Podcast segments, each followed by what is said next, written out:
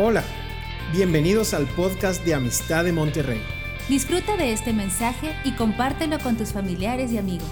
Sabemos que lo que Dios te hablará será de bendición para ti y para otros.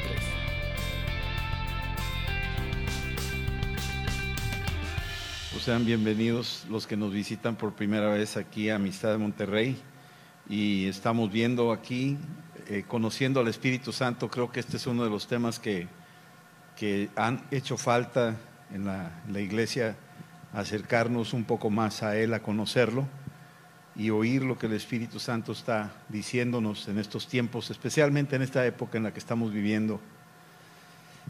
Y hemos estado viendo varias cosas de lo que el Espíritu Santo hace. Lo hemos estado conociendo, lo que hizo en el Antiguo Testamento, en el Nuevo Testamento, y luego vimos eh, lo que hizo en el libro de los Hechos y algunas epístolas, casi todas hablan del Espíritu Santo.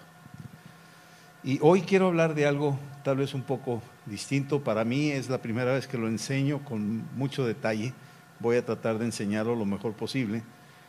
Pero hoy quiero hablar de cómo Jesús ejerció todos los dones del Espíritu Santo.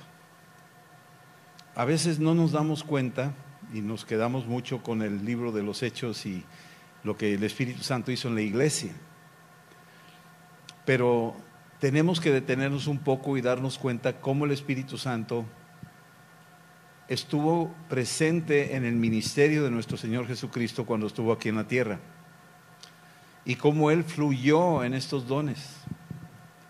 Y aquí es donde yo quiero entrar para poder explicarlo. Y si es cierto que entonces estos dones fluyeron en la persona de nuestro Señor Jesucristo, y tú tienes a Jesús en tu corazón como Señor y Salvador, por lo tanto, estos dones que operaron en Él están también operando en ti. Esa es, la conclusión, esa es la, la ruta directa a darnos cuenta que lo que le pasó a Él también a nosotros. Él dijo, las obras que yo hago, ustedes también las harán, y aún mayores. Así es que la palabra que Él dice a sus discípulos, a sus seguidores, es válida para hoy, es válida para todos nosotros. ¿Sí? Bueno, quisiera llevarlos primero a, al libro de Colosenses, capítulo 1, versículo 18. Colosenses 1.18. Y quiero hablar nada más de una sola palabra ahorita antes de entrar a estos dones operando en la persona de nuestro Señor Jesucristo. No vamos a verlos todos porque son, son nueve en los que tenemos, los que vamos a, a estar hablando de ellos, son nueve dones.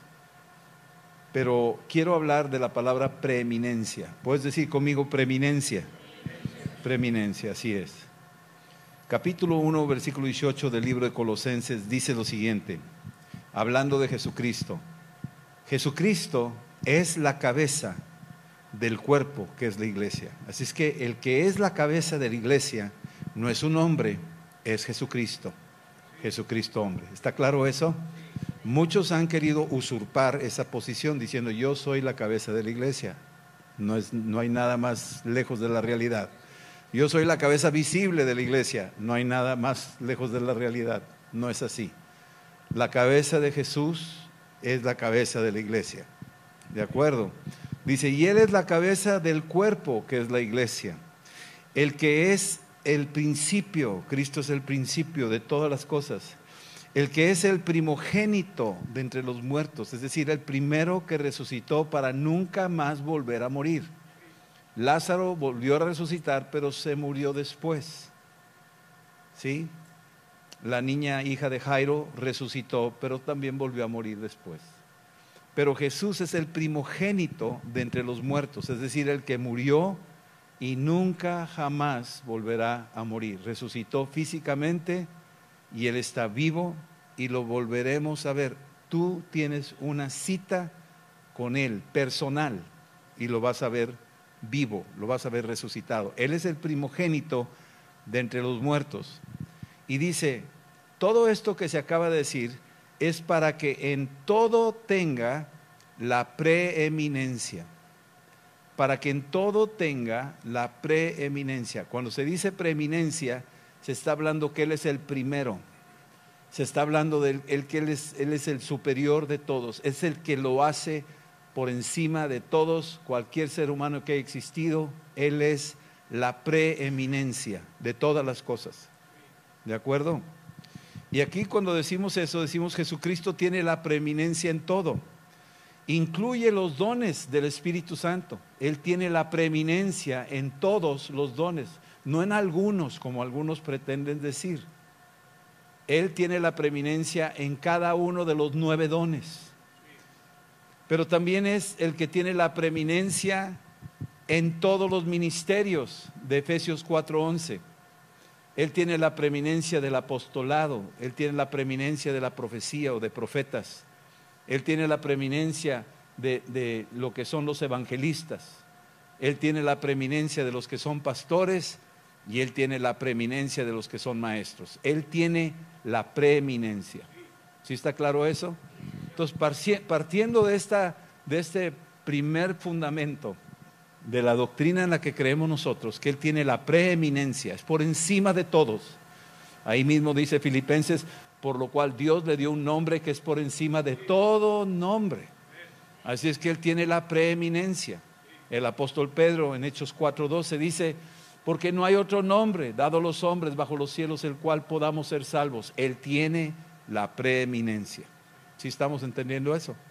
Entonces, bien importante entender esto, porque a partir de esto, entonces ya podemos descansar confiadamente en que si es así, entonces Cristo tiene la preeminencia en cada don de los que vamos a estar hablando esta noche. Creo que van a ser tres partes o tres series de este tema, de la temática de Jesús ejerció todos los dones del Espíritu Santo. Y la temática se basa en 1 Corintios 12, 9 al 11 o 12 del 9 al 10, perdón. Quiero que lo veas, por favor. Vamos a entrar en la primera de Corintios, una carta que el apóstol Pablo le escribe a los corintios, explicando y aclarándoles algunas de las dudas que estaban teniendo, estableciendo fundamentos muy importantes. Y dice aquí, hablando de todo esto, versículo 1, si quieres nomás así, el, el apóstol Pablo dice, no quiero hermanos que ignoren acerca de los dones espirituales. O sea, si hay algo que le preocupaba al apóstol Pablo era la ignorancia que había de los dones del Espíritu Santo. Ahorita vamos a hablar de cómo Jesús ejerció todos los dones del Espíritu Santo. Pero terminando esta serie, vamos a hablar de los dones del Espíritu Santo que están operando en la vida del creyente, en la vida de cada uno de nosotros. Ya están operando a veces los detectamos, a veces no los detectamos, mucho por ignorancia, otros porque nos agarra de sorpresa y ni nos dimos cuenta que era Él, que estaba moviéndose en medio de nosotros.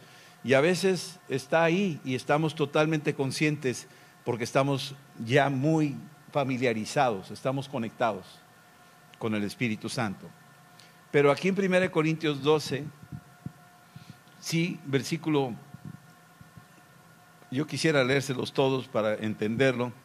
Versículo 4, léanlo conmigo. Dice, ahora bien, hay diversidad de dones, carismas o caris, así es la palabra en griego. Pero el Espíritu es el mismo, ¿de acuerdo? Entonces estos nueve dones nos vamos a dar cuenta que es el mismo Espíritu Santo en los nueve dones operando. Hay diversidad, hay diversidad de ministerios, ¿sí? Pero el Señor es el mismo y hay diversidad de operaciones, pero Dios que hace todas las cosas en todos es el mismo. Pero a cada uno le es dada la manifestación del Espíritu Santo para provecho. Así es que el Espíritu Santo quiere manifestarse en nuestras vidas para provecho. Y cuando se manifestaban los dones del Espíritu Santo en la persona de nuestro Señor Jesucristo, fue para provecho. Y no digamos que para provecho personal, sino es para provecho del reino. ¿Estamos entendiendo eso? Estos dones que fluyeron en la persona de nuestro Señor Jesucristo eran para provecho del reino, para extender el reino de Dios. Sí, muchas veces queremos el don de sanidad para autosanarnos. Yo creo que sí te puedes autosanar, claro que sí. Puedes orar por ti mismo, no pasa nada. Pero no se detiene ahí, sino es para provecho, para provecho de todos. Sí, este es el objetivo. Ahora, versículo 8. Dice, porque a este, hablando de una persona, miembro del cuerpo de Cristo, a este es dada por el Espíritu palabra de sabiduría. Entonces el primero que vemos es palabra de sabiduría. A otro, palabra de ciencia, según el mismo Espíritu. Número tres, versículo 9, a otro fe, por el mismo Espíritu. Número cuatro, y a otros dones de sanidades, plural, por el mismo Espíritu.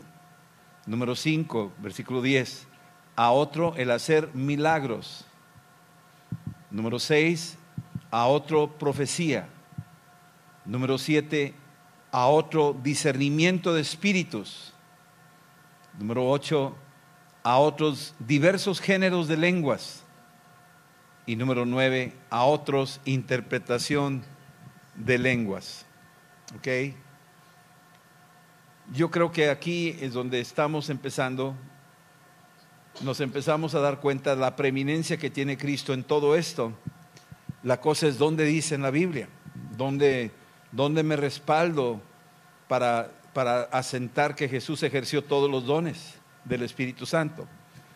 Así que vamos a empezar con el primero que se menciona ahí en el versículo 8 lo que es palabra de sabiduría. El, número uno sería sabiduría. En griego la palabra es sofía y se habla de esta sabiduría que viene en la Biblia descrita en varios lugares, desde el Antiguo Testamento hasta terminar en Apocalipsis. ¿Qué es esto de sabiduría para empezar? Bueno, entendemos en el libro de Proverbios que el inicio de la sabiduría es el temor de Dios, así nos dice la escritura. No me voy a detener ahí. La sabiduría es cuando tú obedeces a Dios en todo, es porque eres sabio. Eres sabio cuando obedeces a Dios. Adquieres sabiduría en la obediencia. Pero también sabiduría es saber la verdad. Esa es sabiduría.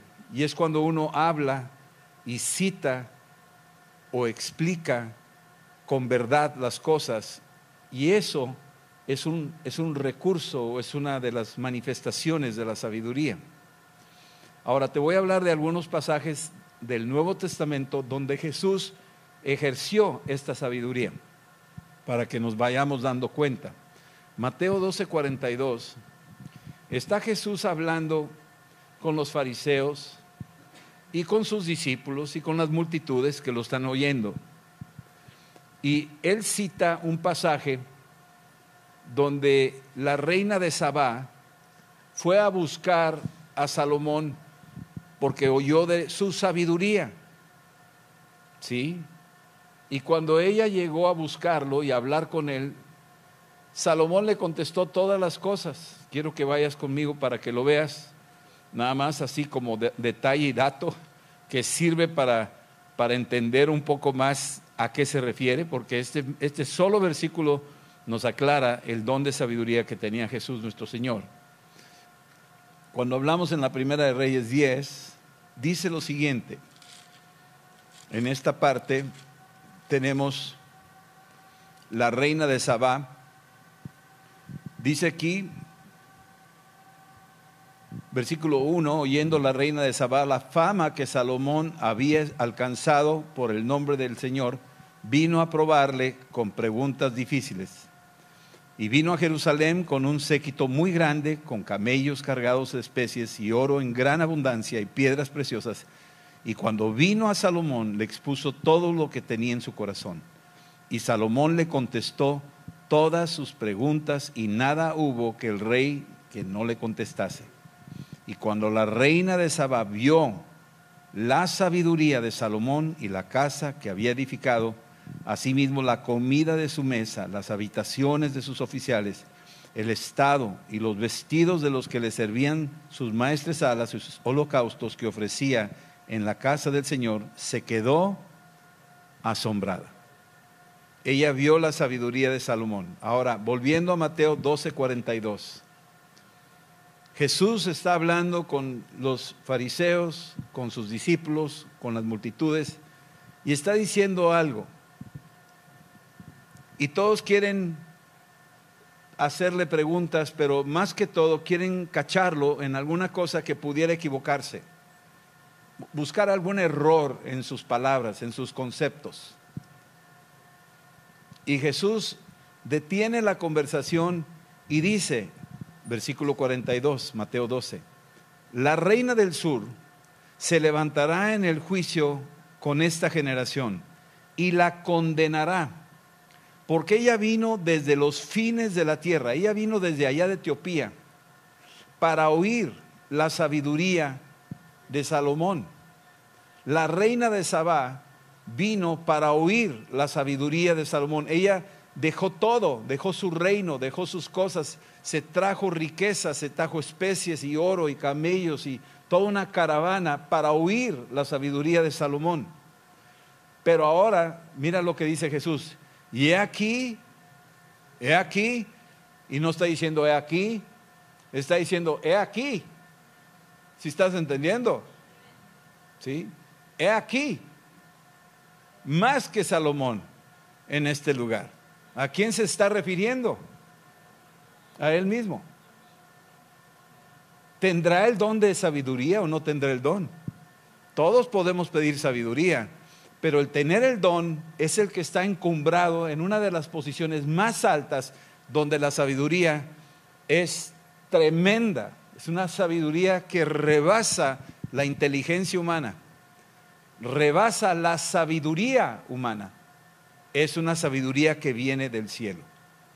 He aquí, más que Salomón en este lugar. Así es que estamos hablando de alguien que tiene el don de sabiduría. ¿Y quién es esa persona?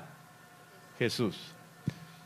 Mateo 13, versículo 54, dice, y venido a su tierra, o sea, Nazaret, les enseñaba en la sinagoga de ellos, de tal manera que se maravillaban, se maravillaban, oigan eso, estaba ahí y les enseñaba y se maravillaban y decían, ¿de dónde tiene este, esta sabiduría y estos milagros?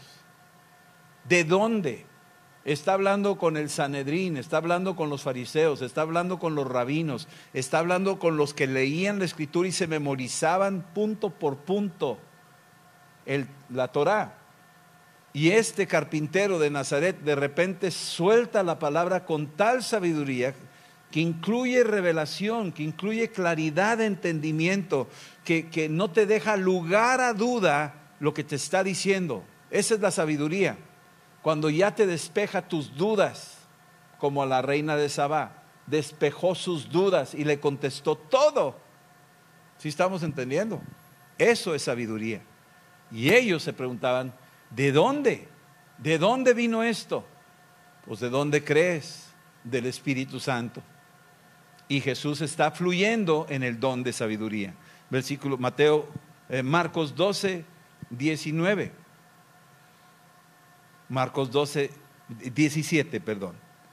Cuando le hacen la pregunta capciosa, ¿pagaremos los impuestos o no pagaremos los impuestos?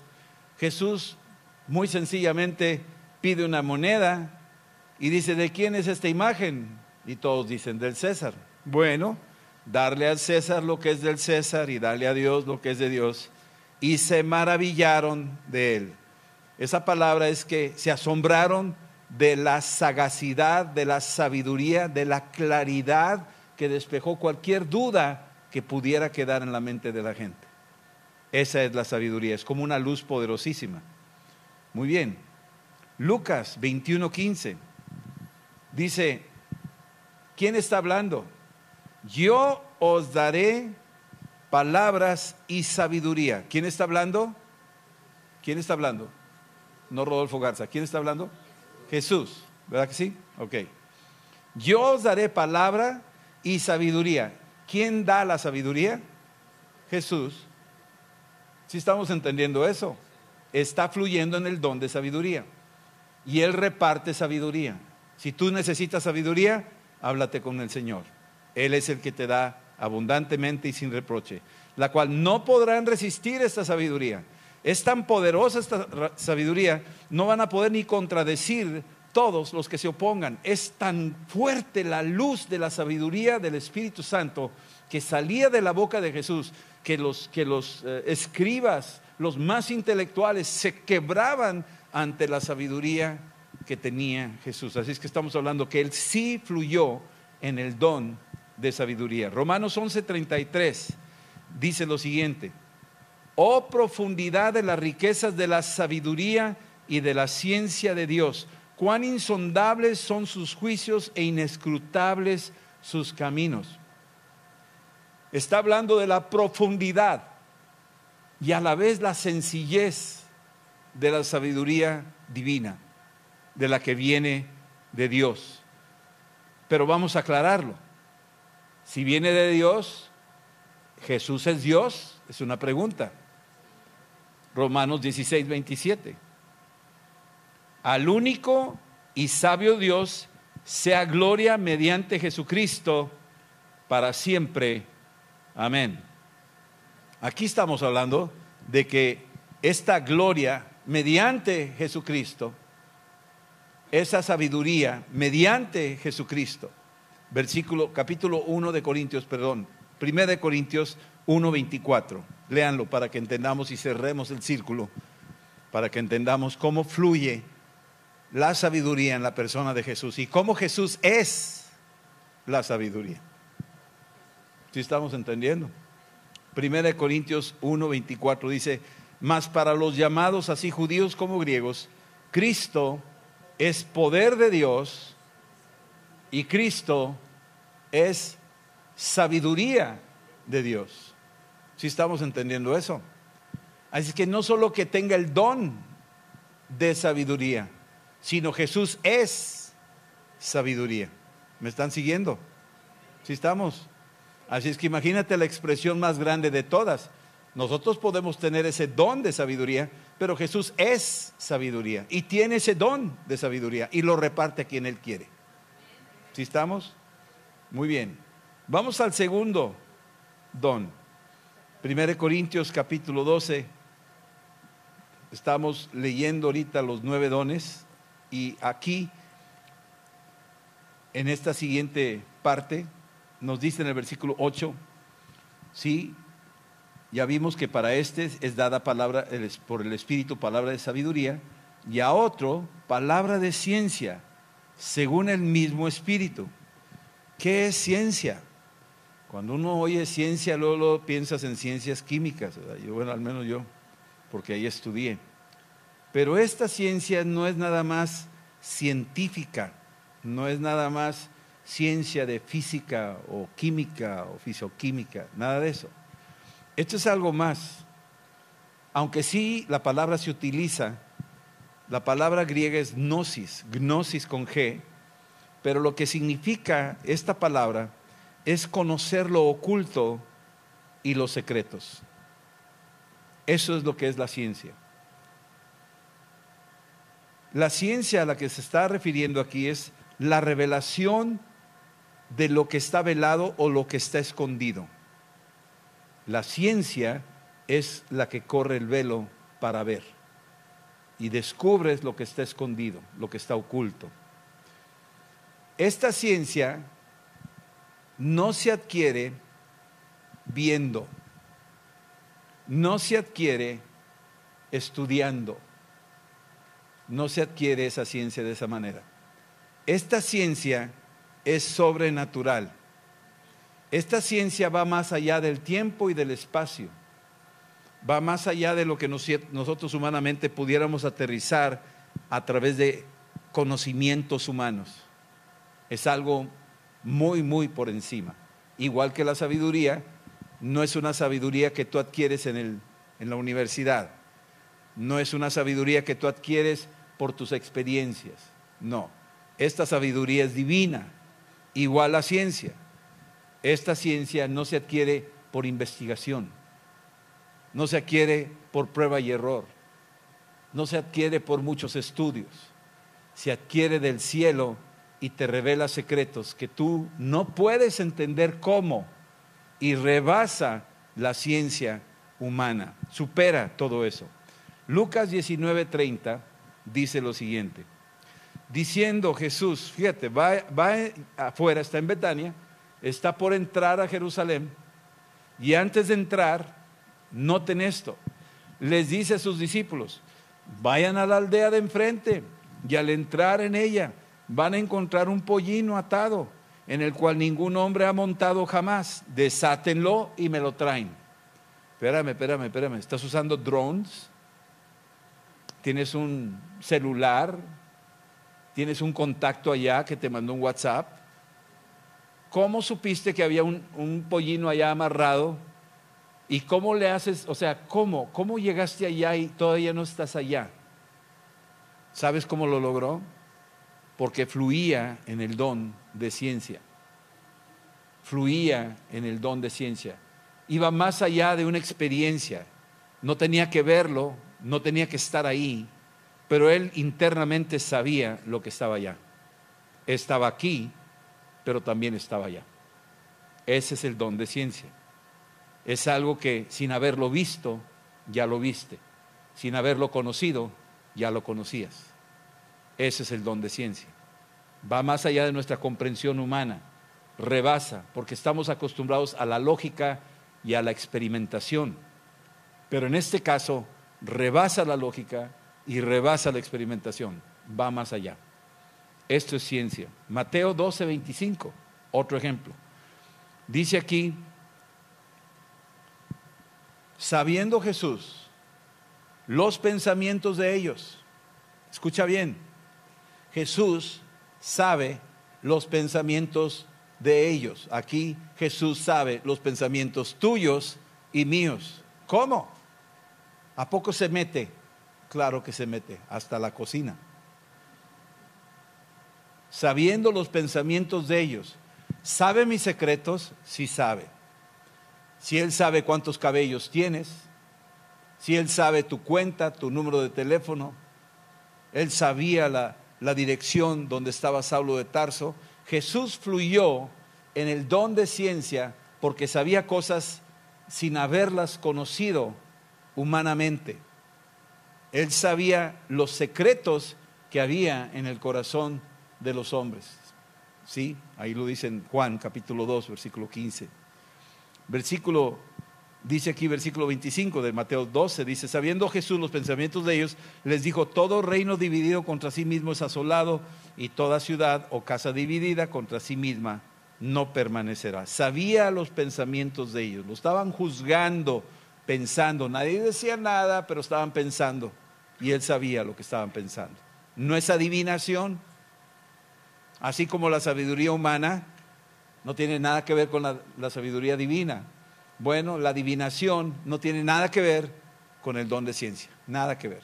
Es una burda imitación la adivinación. Ni a los talones le llega al don de ciencia. Jesús fluyó en el don de ciencia. Marcos 5, 39 dijo, llegando ahí a la casa de Jairo, la niña está muerta. Todo mundo dice está muerta. Y Jesús llega y entrando les dijo, ¿por qué alborotáis y lloráis? La niña no está muerta, sino que duerme. ¿Cómo sabía él eso? Ya que entró a la habitación y ya que le dijo Talita Kumi, la niña se levantó como si estuviera dormida. ¿Cómo supo él eso antes de llegar ahí? ¿Cómo se atrevió a decir eso? Porque tenía el don de ciencia. Si estamos entendiendo eso? El don de ciencia va combinado con los demás dones, quiero aclarar eso. Todos estos dones que estamos viendo no trabajan independientemente, todos se correlacionan, todos trabajan en esta unidad. ¿Así? ¿Sí? Lucas 7, 39 al 40 dice aquí, cuando vio esto el fariseo que, que había convidado a Jesús, se dijo para sí mismo, este si fuera profeta, lo está pensando, conste que lo está pensando este Simón, el leproso, lo está pensando, no está diciendo nada, nomás lo está pensando. Está diciendo, este Jesús si fuera profeta conocería bien y qué clase de mujer es la que le toca, que es pecadora. Y entonces Jesús le dijo a Simón una cosa tengo que decirte. Y le empezó a leer la cartilla y le dijo, oye, te voy a platicar una historia. Había una persona que debía 500 denarios y otra que debía 50 y a los dos los perdonó el, el, acreedor.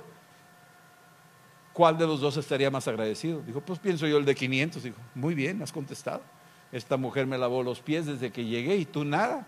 Y se la está recetando de algo que Cristo sabía que este hombre estaba pensando en su interior. Sin decir palabra, Jesús sabía los pensamientos. ¿Sí? Jesús en Juan 11:11, 11, cuando le dice a sus discípulos, porque habían pedido que fuera a orar por Lázaro, Jesús dice, vamos, nuestro amigo Lázaro duerme, pero yo voy a despertarle. Y los discípulos decían, ah, si duerme se va ya se va a poner mejor. Dijo, no, no entiendes nada, nuestro amigo Lázaro está muerto y voy pues a resucitarlo. O sea, esto es algo que tienes que entender, que está a kilómetros de distancia, pero está allá estando aquí. Eso es ciencia. Y eso te puede pasar a ti y a mí, pero ahorita no vamos a hablar de eso. Vamos a hablar de los de cómo fluyeron estos dones en la persona de Jesús. ¿Sí? También en Mateo 24 del 3 al 6, Jesús está usando el don de ciencia. Le llamamos profecía.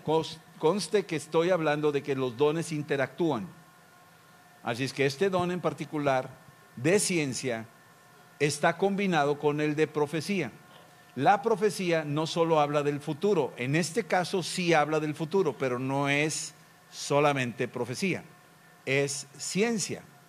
Mateo capítulo 24, versículos del 3 al 6. Dice, y estando sentado en el monte de los olivos, los discípulos se acercaron aparte diciendo, dinos cuándo serán estas cosas y qué señal habrá de tu venida y del fin del siglo. Y respondiendo Jesús les dijo, mirad que nadie os engañe porque vendrán muchos en mi nombre diciendo, yo soy el Cristo, y a muchos engañarán. Y oiréis de guerras y rumores de guerras. Miren que no se turben, porque es necesario que todo esto acontezca, pero aún no es el fin. Está hablando del futuro, está hablando de nuestros tiempos. ¿Por qué habló así? Ah, es que es profeta, sí, estoy de acuerdo, pero está también manejando información de una experiencia que no ha tenido y que ha viajado al futuro estando hace dos mil años allá en Jerusalén. ¿Cómo le hizo para ver los los noticiarios de hoy solamente por el don de ciencia. No hay otra manera. Él fluyó en ciencia. Tercer, tercer don, y con este termino, aquí en 1 Corintios 12, versículo 9, a otro fe, así lo dice nada más, a otro fe. Es que tenemos aquí ahora el don de fe en el que fluyó nuestro Señor Jesucristo. La palabra en fe, eh, fe en griego es pistis y tiene esta referencia, lo que es fe. Hebreos 11.1 te describe lo que es fe. Es pues la fe, la certeza de lo que se espera y la convicción de lo que no se ve. Jesús fluyó en el don de fe.